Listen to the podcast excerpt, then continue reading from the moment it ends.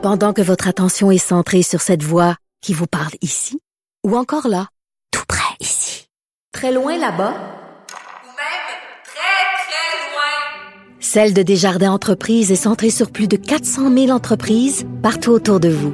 Depuis plus de 120 ans, nos équipes dédiées accompagnent les entrepreneurs d'ici à chaque étape pour qu'ils puissent rester centrés sur ce qui compte, la croissance de leur entreprise.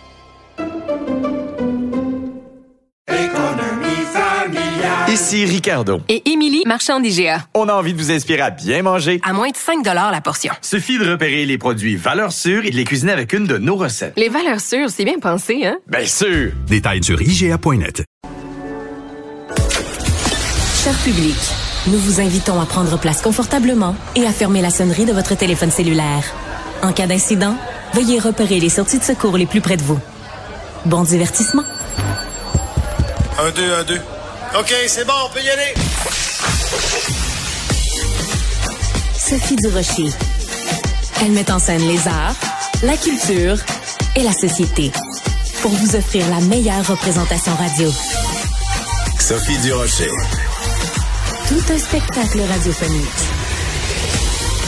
Bonjour tout le monde, j'espère que vous allez bien. On a une pensée bien sûr en tout début d'émission pour la famille, les proches de Jean Lapointe, comique, comédien, grand philanthrope qui est décédé aujourd'hui et justement avec ma première invitée Pauline Marois ancienne première ministre du Québec avec qui je voulais parler de laïcité on va en parler plus tard madame Marois mais d'abord j'ai envie bien sûr de vous entendre sur l'immense personnage qu'était Jean Lapointe. Oui, c'est une perte euh, pour pour la culture, pour le monde culturel québécois, mais je dirais pour toutes les tous les citoyens et citoyennes qui aimaient cet homme-là, euh, qui savait les, les, émouvoir, les faire rire, euh, et qui a eu un parcours assez particulier. C'était un homme de grand courage. Hein. Il a combattu ses démons, comme on dit. il est resté toujours très digne dans, dans cette approche. Et moi, c'est un homme que j'aimais beaucoup et pour lequel j'avais une grande admiration. Et c'est assez particulier parce que donc on sait qu'il a été sénateur nommé par Jean Chrétien, mais en janvier de cette année, je suis sûre que vous avez entendu parler de cette entrevue-là, Madame Marois. Euh, en janvier de cette année, il était en entrevue avec Patrice Roy à Radio Canada et il a dit, ben écoutez, moi je pense que l'indépendance, ça va se faire un jour ou l'autre, j'y crois. Euh, donc, il a vu la lumière plus tard euh, dans sa vie. Et c'était un grand baume pour moi que oui. d'entendre euh, Jean Lapointe, parce que moi, je, je n'ai jamais désespéré hein, que le pays puisse arriver un jour. Je suis un peu comme Miron, finalement, euh, ça arrivera. Ça, ça ne peut pas toujours, ça ne peut pas toujours ne, ne pas, pas arriver. Toujours ne pas arriver. Voilà. Alors ça, c'est euh, euh, Miron, Miron, Miron, pardon, qui, euh, qui le disait avec tellement de, de passion et de cœur. C'était étonnant de sa part parce qu'on ne l'a jamais identifié à la mouvance ou à l'engagement souverainiste. C'est vrai. Dans le fond, ce qui absolument pas. Mais ce qui est apparu, c'est que cet, cet homme devenu sage avec l'âge, les expériences, les engagements, nous disent aujourd'hui ça arrivera. Je trouve que ça, ça fait du bien à entendre. C'est, euh, c'est de l'espoir aussi. Hein? C'est souvent ce dont on manque quand on a un projet de pays au cœur et qu'on voit euh, qu'il y a des ratés, puis il y a des hésitations, puis il y a des refus, et qu'un homme comme lui dise tout simplement à, la fin de sa vie, à toute pratique, ben oui, je crois que c'est non seulement c'est possible, mais ça arrivera. Alors moi, ça m'a touché profondément, je peux vous le dire. Oui, j'imagine, comme ça a touché aussi beaucoup, euh, bien sûr, beaucoup d'indépendantistes et de souverainistes. Donc, euh, merci pour ce, ce, bel hommage à Jean Lapointe. Madame Marois, je voulais absolument vous recevoir parce que il y a quelques jours de ça, vous êtes, euh, vous étiez à Paris, à l'Hôtel de Ville, et Oui. des mains de l'ancien président, donc François Hollande, vous avez reçu le prix international de la laïcité 2022. La, la symbolique de ce prix-là, pour vous, c'était quoi?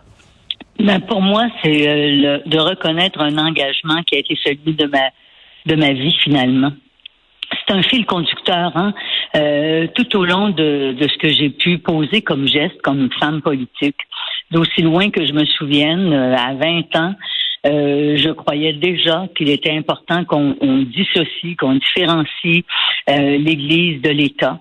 Euh, qu'on n'avait pas à associer euh, les deux, que par respect justement pour tous les citoyens qui choisissaient, euh, qui avaient des convictions, qui choisissaient de pratiquer selon leurs convictions, l'État n'avait pas à choisir.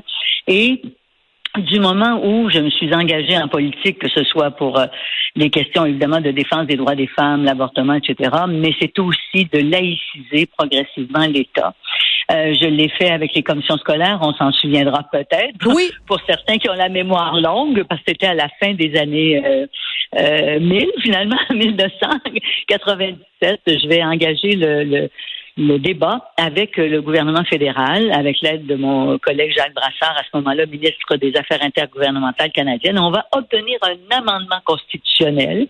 Les commissions scolaires, elles étaient catholiques ou protestantes. Oui. Euh, elles vont devenir euh, francophones ou anglophones, ce qui était plus logique, évidemment, dans l'organisation de nos euh, institutions. Ensuite, je vais engager la laïcisation des écoles, parce que là encore, on était une école de foi catholique ou de foi protestante. Or, le Québec, qui s'est ouvert au monde depuis déjà euh, 50 ans, 60 ans, accueille de plus en plus de nouveaux arrivants dont les convictions sont différentes euh, et euh, qui souhaitent voir respecter ces convictions-là. Et l'école n'a pas à faire de, de, du prosélytisme, en fait, de, de faire en sorte qu'on transmette aux enfants euh, certains dogmes euh, en les amenant, à, en souhaitant, en les, en les influençant pour qu'ils adoptent l'un ou l'autre. Euh, je pense que encore là, l'État, l'école doit être neutre. Alors, j'ai engagé ces changements-là lorsque j'étais ministre de l'Éducation et ça s'est par la suite poursuivi jusqu'à ce que je présente cette fameuse charte de euh, des valeurs qu'on aurait dû appeler. D'ailleurs, Sophie, je- je- j'ai un petit peu de regret là-dessus, mais pas sur le fond. Pas, jamais. Oui. Mais qu'on aurait dû appeler la charte de la laïcité. Je pense qu'elle aurait été mieux comprise. Mais, Euh, mais et, et quand, oui, allez-y. Ben, c'est-à-dire qu'en fait, euh, vous venez de faire une excellente explication de ce qu'est la laïcité, mais je pense que si à l'époque vous aviez en effet appelé la charte des valeurs charte de la laïcité, il y aurait eu un énorme travail de pédagogie pour expliquer aux gens c'est quoi la laïcité, parce que vous venez de nous l'expliquer en des termes très simples, mais encore aujourd'hui, en 2022, il y a des gens qui ne comprennent pas, qui pensent que la, la laïcité est contre les religions. C'est absolument l'inverse. C'est dans le fond faire en sorte que l'État ne choisisse aucune religion et euh, n'envoie aucun message à cet égard-là que celui du respect Mm. des convictions des uns et des autres. Et bon, euh, quand on a discuté de ça, je me souviens tellement bien, euh, il y a des gens qui ont dit si on utilise Charles de la laïcité, ça fait un peu technocratique, c'est un petit Ouais. peu, euh, ça, ça attire pas dans le fond le, le débat, alors que Charles des valeurs, ça dit dans le fond, oui, le respect euh, de l'égalité entre les hommes et les femmes, le fait que l'État doit rester neutre, euh, le fait qu'on respecte par contre notre histoire, notre patrimoine, parce que c'était les fondements hein, de la charte euh, Absolument. euh, des valeurs que nous avons euh, que nous avons présentées. Et, et moi, je vais vous dire, j'ai eu beaucoup de peine au moment où on l'a fait et on s'est fait critiquer pas sur le fond des choses, mais on m'attaquait en me disant que c'était une approche très euh, politique partisane et que dans le fond, je faisais ça pour m'attirer des votes parce que de fait, c'était très populaire auprès de, la très grande majorité de la population québécoise. Mais moi, ce sont des convictions que je porte depuis très longtemps. Et nous en avions débattu au Parti québécois. Vous savez comment nous débattons. Oui. Nous en avions longuement débattu dans les conseils nationaux, les congrès. Et c'était une position qui n'avait pas été euh, retenue à l'unanimité mais très largement appuyée par les membres du Parti québécois. Et moi, je me sentais un devoir de porter ce projet-là, et, et ça fait partie de mon ADN à toute fin pratique. Absolument. Oui. Et ce qui est intéressant, Madame Marois, c'est que donc vous recevez ce prix de la laïcité Oui. remis par la France. C'est quand même toute une symbolique. Et vous avez fait un discours euh, que j'ai trouvé absolument magnifique que les gens pourront retrouver. Je vais le mettre là sur euh, mes médias sociaux. Et euh, dans les dans les heures qui ont suivi la réception de ce prix, il y a quelqu'un que je nommerai pas, mais elle est professeure de sociologie à l'université de Montréal. Ce qui est quand même pas Mhm. rien. Et cette dame-là a écrit que c'était des islamophobes qui remettait un prix à quelqu'un d'autre qui était islamophobe. Comment vous réagissez à ça, Madame Marois? Ben, euh, en fait, je rejette complètement ce, cette critique et, ces remarques. Euh, quand euh, je fais la défense de la laïcité, j'interdis aussi, par exemple, les signes religieux ostentatoires portés par des gens de religion sikh, de religion catholique, peu importe. Alors moi, je fais pas un choix des uns et des autres. Ce qui est plus visible dans certains cas, évidemment, et l'actualité euh, internationale nous rappelle cela tous les jours avec ce qui se passe en Iran. C'est sûr que euh, actuellement, euh, certains islamistes font la promotion, par exemple, du port du voile pour les femmes et les obligent, et ça va même jusqu'à les jusqu'à les, les, tuer pour pour cette raison-là. Alors moi, je, n'ai, je ne suis pas islamophobe d'aucune façon. J'ai des amis dans, je dirais, de, tout, de tous les univers, mm. de toutes les cultures, euh, mais euh, il reste que je crois que l'État encore une fois, doit être neutre dans ses choix et ce n'est pas par haine ou par islamophobie que je pose ce geste-là. Et le comité laïcité république, vous savez, a été euh, euh, appuyé par des femmes comme Elisabeth Badinter, Régis Debré a déjà reçu le prix international de la laïcité. C'est quand même des personnages qui sont, qu'on peut pas accuser d'islamophobie. Ce sont des personnages qui ont des philosophies très très profondes, très enracinées et euh, qui ont été récipiendaire de ce prix-là. Oui, c'est très important de faire ces rappels-là, Madame Marois. Je veux profiter quand même de vous avoir euh, au bout du fil pour vous poser euh, une question qui brûle les lèvres de beaucoup de gens. Vous avez vu, bien sûr, le départ, euh, la déconfiture de Dominique Anglade à la tête du Parti libéral. Et quand ça s'est fait, il y a des gens qui ont dit, ben, elle a été traitée de cette façon-là parce que c'est une femme. Est-ce que vous, vous adhérez à cette philosophie-là? Est-ce que vous trouvez, en effet, que Madame Anglade a été traitée euh, de façon différente parce que c'était une femme? Pas nécessairement à cause de ça, mais parce qu'elle est une femme, souvent, c'est un peu plus difficile. Pour oui, encore aujourd'hui? Moi, je crois que oui. On nous en pardonne moins. Euh, on est très, très. On n'a pas droit à l'erreur, finalement.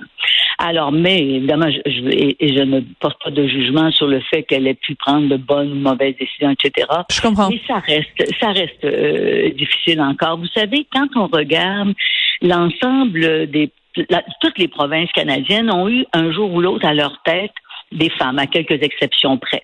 Et très rares ont été celles qui ont réussi à avoir un deuxième mandat. C'est vrai. La plupart n'ont pas eu de deux. En fait, je pense qu'il y a peut-être une qui a eu un deuxième mandat. Alors, on est plus dur à, notre égard. Est-ce que parce que les est-ce que c'est parce que les attentes sont plus grandes? Je ne le sais pas. Mais dans les faits, euh, il faut le constater, euh, parce que ces femmes-là se représentaient pour la plupart et malheureusement, elle n'a pas été euh, retenue. Leur mm. candidature n'a pas été appuyée et retenue. Alors, euh, parce que je trouve que c'est important que on, on, fasse confiance aux femmes qui ont un regard parfois différent, des attitudes différentes.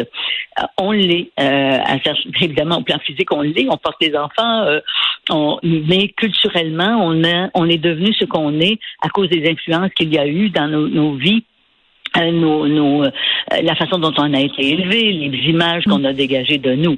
Mais voilà. Alors euh, oui, je pense que c'est plus dur pour les femmes que d'être en politique ou en affaires ou dans d'autres domaines aussi. Oui.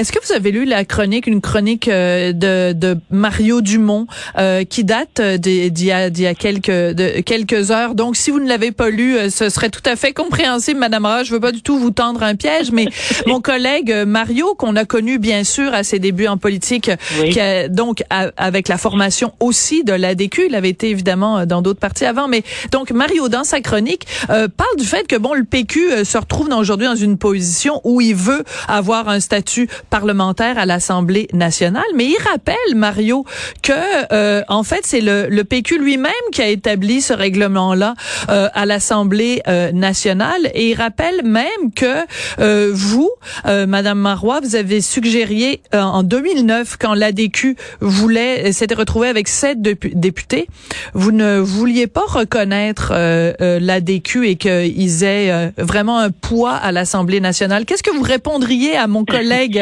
Mario Dumont? je n'ai pas lu, honnêtement. Je n'ai Oui. pas lu l'article euh, que Mario a, a écrit. Mais vous vous rappelez de Mais 2009? oui, euh, en fait, j'ai pas de souvenir très, très précis de ça, Oui. mais je, je, je me fie à sa parole et, et à ce qu'il rappelle. Mais euh, encore une fois, les, on a le droit d'évoluer. Hein? Oui. Et notre pensée a le droit de se transformer. Et il y avait un tel contexte que euh, c'était un petit parti qui émergeait, euh, qui, qui apparaissait sur la scène politique. Voilà. On n'avait pas de tradition. Voilà, alors que le PQ, c'est l'inverse. C'est un grand Ben, parti qui est devenu petit, alors que Plus l'ADQ, c'est un petit, voilà. parti qui, n'a, qui aurait pu devenir grand, mais bon. Donc, mais, Absolument. mais, mais aujourd'hui, qu'est-ce que vous pensez de, de, de cette espèce de, de, en fait, de mur que frappe euh, le, le Parti Bon. québécois? euh, Je, je vais vous dire plus, plus généralement, puis après ça, on pourra, euh, on pourra la le ramener au parti. Compte tenu qu'on est dans un système euh, électoral de- qui est influencé par le parlementarisme britannique, qui est efficace lorsqu'on se retrouve avec le bipartisme. Donc, deux, deux partis en général, avec parfois des petits partis plus euh, marginaux.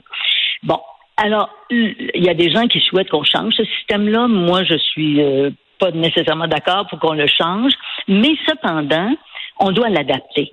Et c'est probablement devant cette réalité-là que l'on se trouve maintenant. On doit l'adapter dans le sens où, oui, il y a un- une formation politique qui a reçu un appui considérable, qui, à cause de la façon dont est organisé notre système, a beaucoup plus de députés euh, finalement que la proportion de votes qu'il n'a reçu. À contre, à- en contrepartie, des petits partis ont reçu une proportion importante Voilà. d'appui de la population, des 15, en fait 15 c'est quand même pas négligeable. Et le Parti québécois, le Parti Québec solidaire ont eu ces proportions-là. Même le Parti libéral, qui a plus de députés qu'eux, a moins de votes qu'eux. Alors, il faut qu'on évolue. Et moi, je pense qu'une façon de changer, d'adapter notre système sans le changer complètement, c'est justement d'être capable de reconnaître dans certains aspects de nos institutions la, force et le poids des électeurs que les électeurs ont voulu donner en votant pour un parti ou l'autre. Et à ce moment-là, par rapport aux demandes du Parti québécois, moi, je pense qu'ils sont légitimés de dire, bon, écoutez, si euh, on a trois députés, on a X euh, pourcentage, est-ce qu'on peut pas avoir un pourcentage de questions qui est euh, plus euh, plus près de ce qu'on représente, un budget plus près du mandat que nous a confié la population, sans nécessairement euh, bouleverser complètement tout le système? En Moi, effet. je crois qu'on introduirait Ça me paraît raisonnable. Ça me paraît raisonnable Voilà. malgré ce que vous avez pu dire euh, en, en 2009. Mais écoutez, merci beaucoup d'avoir pris le temps aujourd'hui et euh, ben, félicitations encore une fois pour ce prix international de la laïcité et oserais-je dire longue vie à la laïcité? Mais je pense que Oui. il y a encore aujourd'hui euh, toute une question de, de pédagogie et vous en avez fait un très bon exemple aujourd'hui en nous expliquant les choses aussi clairement et de façon aussi limpide. Merci beaucoup, Madame Marois. C'est moi qui vous remercie et je dis merci aussi à tous ceux qui ont mené ce combat. Je ne suis pas la seule à l'avoir mené et c'est comme ça qu'on finit par changer euh, une société. Merci Sophie, ça m'a fait plaisir d'être avec vous aujourd'hui. Merci, Madame Marois.